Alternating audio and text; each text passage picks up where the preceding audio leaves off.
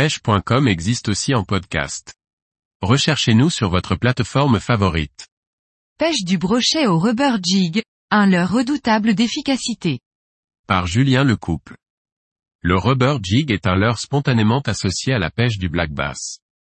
Pourtant, ses qualités intrinsèques en font un leurre particulièrement efficace sur le brochet.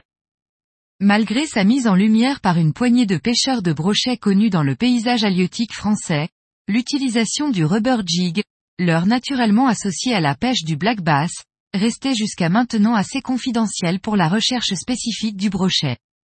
Vu ce nouvel intérêt, de plus en plus de marques en proposent, et c'est plutôt une bonne nouvelle.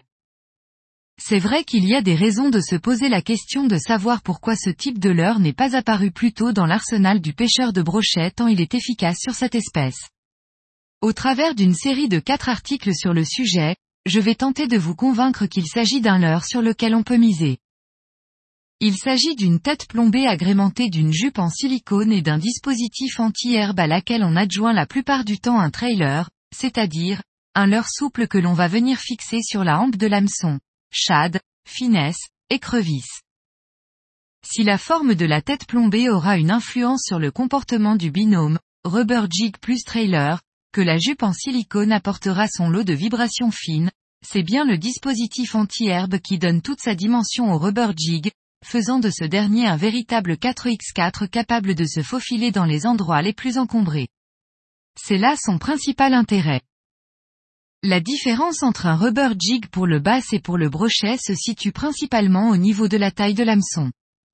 Même s'il est tout à fait possible de pêcher le brochet avec des rubber jig à basse, je préfère ne pas descendre en dessous de 5 sur 0 en taille d'hameçon. J'ai tendance à apprécier particulièrement les hameçons de type white gap, c'est-à-dire à ample large, lorsque j'utilise un shad ou tout autre trailer volumineux de manière à ce que la pointe de l'hameçon soit bien dégagée.